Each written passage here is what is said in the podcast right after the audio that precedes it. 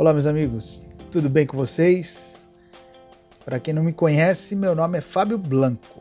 Eu sou professor de filosofia e ofereço para os meus ouvintes, para os meus espectadores e para os meus alunos aulas de filosofia integral. E esta é a primeira aula desta nova fase que eu estou trazendo para vocês. E sendo a primeira aula, eu achei muito importante eu conversar com vocês sobre o que seria uma filosofia integral. Aliás, esse nome não foi escolhido por acaso. Quando eu o escolhi, eu sabia o que eu estava pensando e eu sabia o que eu queria. Tanto que filosofia integral me pertence nas redes. Eu tenho domínio Filosofia Integral. No Instagram, Filosofia Integral é meu também no Telegram é meu também. E foi assim, uma escolha determinada por aquilo que eu pretendia fazer e por aquilo que eu pretendia ensinar para os meus alunos. Eu quero que meus alunos pratiquem uma filosofia integral. Então não é por acaso, não é por acaso. E quando a gente fala de filosofia, nossa, filosofia é um termo já tão batido, né? já tão surrado, que muitas vezes a gente fica até com um pouco de receio de trabalhar com essa nomenclatura. Parece que quando você vai falar, vai fazer um trabalho usando o nome de filosofia, você está limitando o seu campo. E de certa maneira limita, mas não por causa do campo em si, não por causa do trabalho em si, limita por causa da percepção que as pessoas têm sobre filosofia. Na verdade, a, as pessoas têm as ideias mais diversas sobre filosofia, as mais diversas. Mas todas essas ideias, elas sempre direcionam para uma perspectiva limitada da filosofia, como se filosofia representasse uma pequena área do conhecimento, uma área específica do conhecimento, que é desenvolvida, desenrolada só por alguns tipos de pessoas. Então não é algo para todo mundo. E é exatamente isso que eu queria mudar, é isso que eu pretendo fazer com que as pessoas comecem a pensar de uma maneira diferente. Filosofia ela não precisa ser algo direcionado, não precisa ser algo apenas para algumas poucas pessoas. Qualquer pessoa pode fazer filosofia. O que vai diferenciar é o nível dessa filosofia. Claro que quanto mais instruída for uma pessoa, quanto mais cultura essa pessoa tiver, ela é capaz de fazer uma, pessoa, uma filosofia mais aprofundada. Mas mesmo pessoas simples podem fazer filosofia, podem pensar a vida de maneira filosófica. Tanto que os meus trabalhos, eles sempre foram muito voltados para o desenvolvimento da personalidade filosófica, que é a capacidade de desenvolver a capacidade da pessoa de pensar como um filósofo, ou pelo menos se acostumar a pensar a existência de uma maneira um tanto mais crítica, um tanto mais é, um tanto mais analítica também. Então é isso que eu quero que meus alunos aprendam. Então eu espero que a partir de hoje, esta é a primeira aula, primeira aula de filosofia integral, tá? E a partir de hoje, sempre eu vou postar aulas de filosofia integral para vocês. E eu espero que a partir de hoje vocês se acostumem com uh, olhar a vida e a existência pela perspectiva de uma filosofia, é, pela perspectiva da filosofia e especialmente pela perspectiva da filosofia integral, que em vez de limitar o olhar, como muitas filosofias sempre fizeram, que é, é definir como você vai olhar a realidade, o que eu proponho com a filosofia integral é que você amplie o seu olhar, que você consiga olhar a realidade com olhos mais amplos do que aqueles que você está acostumado. E no mundo de hoje, no mundo como ele se configurou, isso para mim se torna cada vez mais importante. Exatamente porque o mundo, se nós observarmos bem, ele se dividiu nos mais diversos tipos de ideologias. A gente poderia falar nos mais diversos tipos de filosofias, de alguma maneira, que são os diversos tipos de visões de mundo específicos, específicas, né, visões de mundo específicas, que geram escolas, escolinhas, linhas de pensamento que geram seus seguidores. Então você tem seguidores para cada tipo de visão de mundo. E a partir do momento que existe existem essas visões de mundo determinadas e seus seguidores, essas pessoas vão começar a olhar a vida a partir dessas visões de mundo específicas e limitadas por essas visões de mundo específicas. E isso é tudo o que eu não quero. É tudo o que eu gostaria que meus alunos não fizessem. E olha que eu falo isso, mas eu tenho alunos, alunos, a maior parte deles formada por religiosos, pessoas com fé, pessoas com é, definição política clara, e ainda assim eu falo, eu não quero que meus alunos pensem dessa maneira. Façam filosofia dessa maneira, a partir de algo já muito determinado. Quando eu falo de filosofia integral, estou falando de uma filosofia que tem coragem de se expandir, de ir além daquilo que parece que já foi determinado. Eu faço filosofia para pessoas corajosas, para, para pessoas que não têm medo de arriscar-se. Eu faço filosofia e é exatamente por isso que eu também decidi iniciar esse projeto a partir do zero. Eu não quero que é, as minhas lições, as minhas ideias compartilhadas já nasçam com ranços. Porque eu nunca fiz filosofia assim. Meus alunos, eles sempre aprenderam. Quem fez meus cursos de personalidade filosófica, meus cursos de filosofia e tantos outros, sabe muito bem o que eu estou falando. E pode confirmar isso eu sempre deixei os meus alunos muito livres para pensar e para buscar as suas conclusões. Eu gosto, o que eu gosto de fazer é trazer o leque de possibilidades e mostrar aquilo que acontece.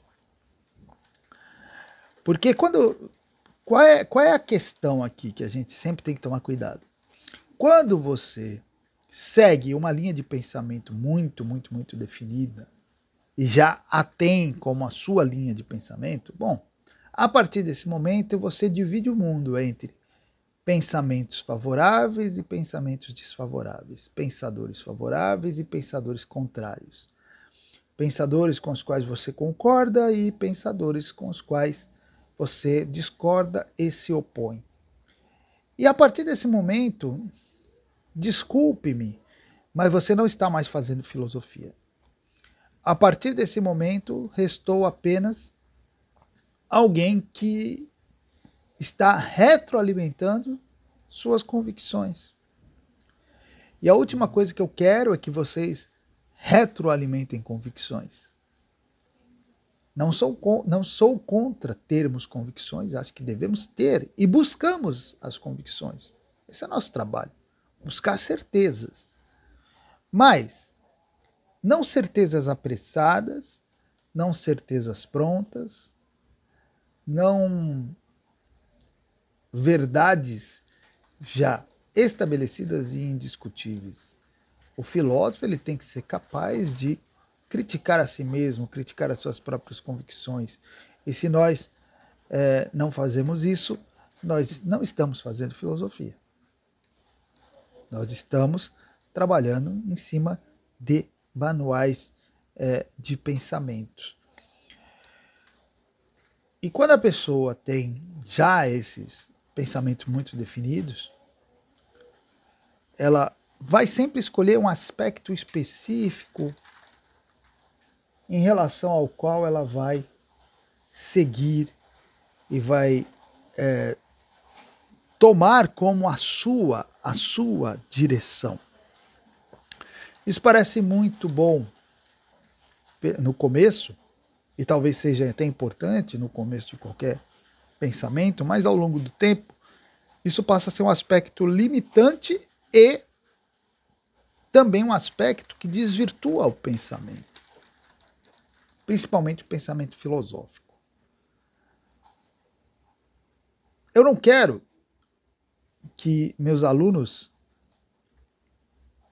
vivam a sua vida de pensamento desprezando o tempo todo ideias que considera a priori contrárias. Quando eu digo a priori, são ideias que ouviu falar, de segunda mão, de pensadores que ele sabe que pertencem a outras linhas de pensamento e ele já nega de pronto.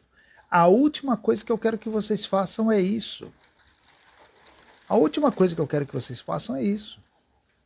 Eu não quero que vocês deixem de ter contato com pensamentos que podem ser, podem ter alguma coisa a ser extraída e de antemão vocês já abrirem abrirem mão né, dessas, desses pensamentos. E mesmo que no final vocês tenham contato e depois vocês concluam que ali não tem nada que preste, mas pelo menos vocês aprenderam que ali não tem nada que preste e por que não tem nada que preste. Aliás, uma das coisas que eu mais gosto de fazer é estudar pensamentos que, em princípio, são contrários aos meus.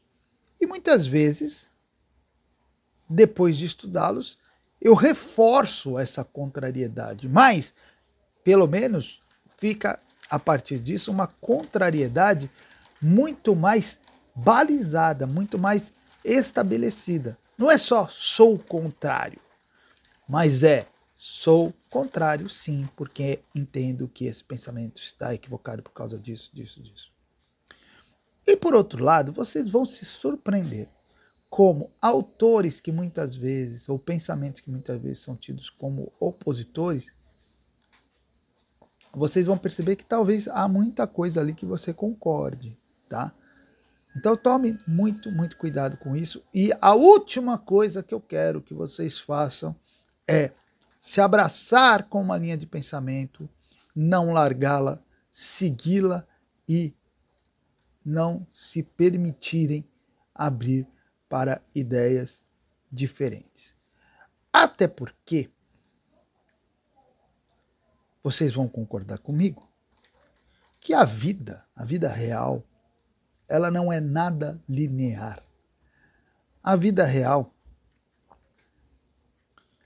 ela possui muitas, muitas complexidades, sutilezas e até contrariedades. Se eu me determino a seguir uma linha de pensamento linear, completamente coerente sempre na mesma direção, certamente, certamente eu não estou entrando em acordo com a realidade, porque a realidade não é assim. Uma forma de identificar pensamentos que tal, provavelmente contêm erros sérios são pensamentos, ideias, ideologias que são absolutamente coerentes que não tem espaço para a, a existência ao mesmo tempo de contrariedades. Porque a vida não é assim. Nós não somos assim. Nós não somos absolutamente coerentes. A vida não é absolutamente coerente. Buscamos a coerência, esse é um objetivo, mas nós entendemos que a vida tem as suas, né? Ó, complexidades, as suas nuances que muitas vezes não são percebidas. Quando você não são percebidas, quando você tenta conduzir uma uma vida assim, um, um pensamento, na verdade, muito linear, o que, que acaba acontecendo? Quando você se depara com as contrariedades da vida, para manter a linearidade do seu pensamento, você vai acabar desenvolvendo a dissonância cognitiva. Você vai ajustar a realidade ao seu pensamento. Você não vai é, ajustar o seu pensamento à realidade. Né? Você vai fazer o contrário. É o que a maioria das ideologias fizeram. E eu acho que é algo que a gente tem que tomar cuidado para não fazer. Nós temos que buscar, buscar uma uma forma de pensar que seja capaz de se adaptar à realidade, tá? Que seja capaz de se deparando com uma realidade que de alguma maneira contradiz o pensamento, consiga se adaptar a essa realidade. Então, quando nós falamos de filosofia integral, nós estamos falando de uma filosofia que parte do, da, do reconhecimento da multiplicidade e da diversidade da existência. Parte disso, nós já entendemos, a vida é assim, é diversa, é múltipla e é complexa. Eu tenho de partir disso. Eu tenho de entender isso. Eu tenho que considerar isso. Eu tenho que saber que o meu pensamento ele tenta ser coerente e reto, mas ele vai ter que se deparar com a complexidade da vida. E para isso, o que, que eu preciso fazer? Eu preciso ser capaz de olhar para a realidade de perspectivas diferentes. Entendem isso?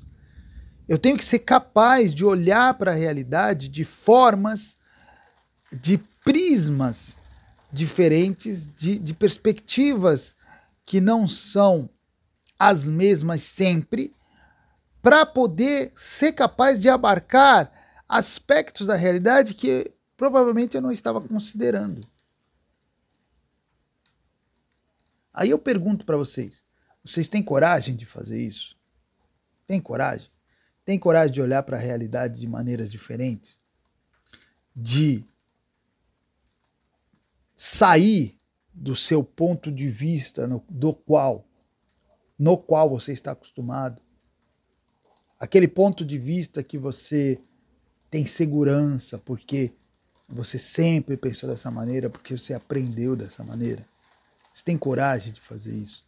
Eu sei que tem gente que ouve eu falar isso aqui e já começa a levantar as antenas, falando: ih, lá vem mais um, mais um relativista, mais um contestador, mais um revolucionário. Quem me conhece sabe que eu não tenho nada disso. Eu apenas faço filosofia. E não existe filosofia que não seja capaz, verdadeira filosofia ou verdadeiro filósofo, que não seja capaz de olhar por meio de diversos diversas perspectivas diferentes e às vezes até antagônicas. Então, quando eu falo de filosofia integral, um dos aspectos da filosofia integral é esse: é saber olhar a realidade por diversos pontos de vista diferentes, ou seja, considerando a integralidade da realidade. Ou seja, eu parto do princípio que o meu ponto de vista, a minha perspectiva, a perspectiva que eu estou acostumado e que eu conheço, ela não abarca tudo. Ela não é integral. A minha perspectiva nunca é integral. Se a minha perspectiva não é integral, então há outras perspectivas. E se eu quero fazer uma filosofia integral, eu tenho que ser capaz de também olhar através dessas perspectivas.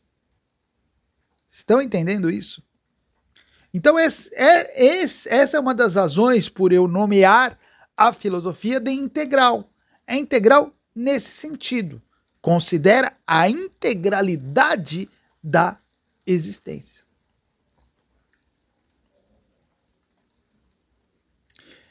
E quem é capaz de enxergar a realidade por diferentes prismas acaba tendo menos risco de cair numa parcialidade limitadora. Porque nós ficamos muitas vezes presos a um ponto de vista apenas por segurança, né?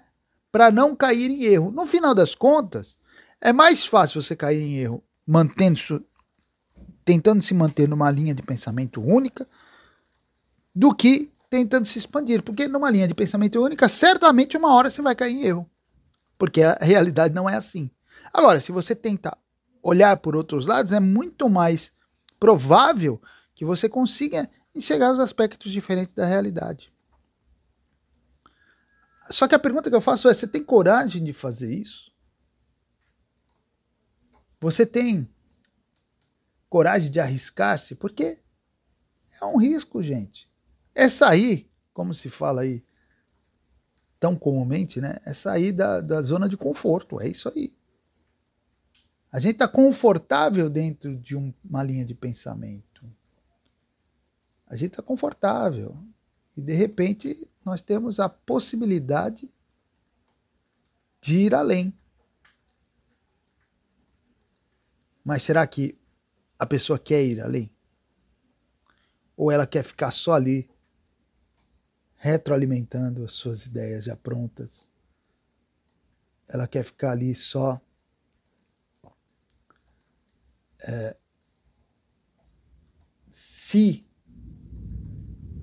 se alimentando daquilo que ela já sabe, já conhece, ou pelo menos daquela mesma visão que ela tem das coisas. Então, quando eu falo de filosofia integral, eu estou falando de uma filosofia que busca abordar a realidade no máximo de aspectos possíveis. Então vocês já estão vendo que filosofia integral não é uma linha de pensamento. É uma forma de encarar a realidade, é uma forma de pensar a realidade.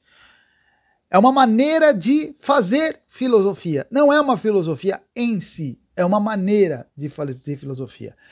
É uma maneira de se permitir fazer filosofia. Vocês conseguem entender isso aí?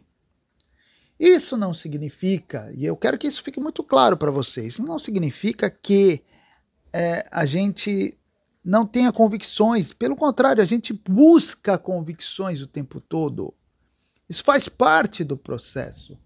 Buscar convicções é buscar certezas. Não existe filosofia que não busque certeza, que não queira certeza. Nós queremos saber as coisas com certeza. Porém, porém, nós temos que saber como é o caminho. As certezas das filosofias são muito mais um ideal do que algo realmente alcançável. Na verdade, toda certeza é, da filosofia ela é meio que temporária, né? Mas isso não significa que nós não podemos tê-las. Só que a certeza na filosofia é um fruto. O que é o problema é quando a certeza se torna raiz. Eu tenho certezas e pronto. Delas não faço nenhum esforço para criticá-las ou abandoná-las. O, o que não significa que nós partimos do zero, o que seria impossível. Impossível. Todo pensamento necessita de princípios. Se nós fazemos filosofia, nós também consideramos que precisamos de princípios e temos princípios, princípios de pensamento. É assim que se faz filosofia. Temos princípios e partimos dele. Consideramos esses princípios como certos. O que não impede de, em determinado momento do amadurecimento do nosso pensamento, nós pararmos para discutir os princípios e por que não. E por que não. Então tem uma diferença aí. A gente tem os princípios, a única diferença é que eu não preciso considerar sempre os princípios como absolutamente certos. Eu posso discuti-los conforme a maturidade do meu pensamento. E existe uma outra característica aí da filosofia que eu chamo de integral. além de olhar as, as, é, a realidade pelas diversas perspectivas, também ser capaz de considerar as próprias possibilidades diferentes do ser humano em relação à realidade. O ser humano, ele não é um ser uno certinho, né? Todos são iguais. Não, as pessoas são diferentes. As pessoas são diferentes. Às vezes, o que para mim é muito claro, de certa maneira de ver, para o outro é completamente diferente e muitas vezes essas visões jamais vão se conciliar. E eu, como alguém, como alguém que pensa a filosofia integral, tenho que ser capaz de entender essa outra maneira de pensar também. É um baita exercício isso aí. É um baita exercício. E como filosofia integral, eu também tenho que considerar não apenas a realidade na sua integralidade, mas o ser humano na sua integralidade. Ou seja, quem sou eu?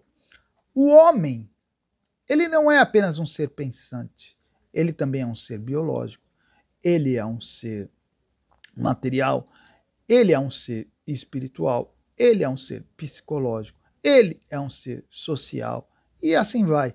Existem vários aspectos do próprio homem. Então, a filosofia que se considera integral, ela tem que ser capaz de observar também o homem por diversos desses aspectos. Por isso, muitas vezes, temas que eu vou trazer aqui não são exatamente filosóficos, podem ser da psicologia, podem ser da sociologia, da antropologia, da história, certo? Pode ser, pode ser até da biologia. Por quê? Porque o homem ele faz parte de tudo isso. O homem é um microcosmo todo cosmos, de alguma maneira, está dentro dele. Muitas vezes eu vou trazer temas que são mais da espiritualidade até. Isso não é filosofia? É também. Por quê? Uma filosofia que se considera integral, ele tem que considerar todas essas possibilidades humanas. Então, gente, o que eu estou propondo para vocês?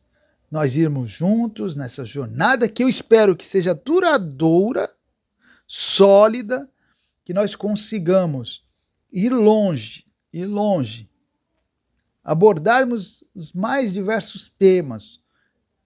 Estou aberto, inclusive, para a sugestão, sugestão de vocês, tá? Possamos abordar os mais diversos temas, mergulhar nos mais diversos assuntos e possamos, daqui a algum tempo, olhar e falar: caramba, construímos algo sólido, temos aí um material muito bom. E eu convido vocês para virem comigo, vamos juntos nessa, nesse trabalho de reflexão. Eu quero, a partir desse trabalho, ajudar as pessoas a pensarem de maneira sólida, aprenderem a pensar, desenvolver o pensamento. Os conhecimentos que eu trago aqui têm esse objetivo principal, sabe? E com isso eu cumpro aquilo que eu considero a minha vocação. Uma vocação de alguém que se dispôs a viver do ensino. Então, eu quero que minha atuação aqui nas redes também seja uma atuação de ensino. Sabe? Eu não quero simplesmente ficar aqui criando conteúdo, é, ficar pensando é, o que, que eu posso fazer que pode engajar o meu engajamento é ensinar. É a única maneira que eu sei engajar as pessoas é ensinando. Então eu quero ajudá-los ensinando. Eu quero que vocês me deem a honra de ser o professor de vocês. Não o único, né? Eu sei que todos nós temos vários professores, mas ser um dos professores de vocês. Aquele que vai apresentar para vocês e direcionar vocês através de uma filosofia que eu chamo de integral, que nada mais é do que uma forma de pensar, uma forma de encarar a realidade. Então, tudo que eu trago aqui, saibam, é direcionando vocês a pensar a realidade de uma certa maneira. E eu quero que vocês aprendam a mergulhar nessa realidade, compreendendo-a da maneira mais profunda possível. Tá certo? Então, esse é o meu convite, essa é a minha expectativa e espero que possamos, a partir de agora, começar esse trabalho e juntos construir algo do qual possamos juntos nos orgulhar. Tá bom, gente? Muito obrigado pela companhia de vocês e até a próxima.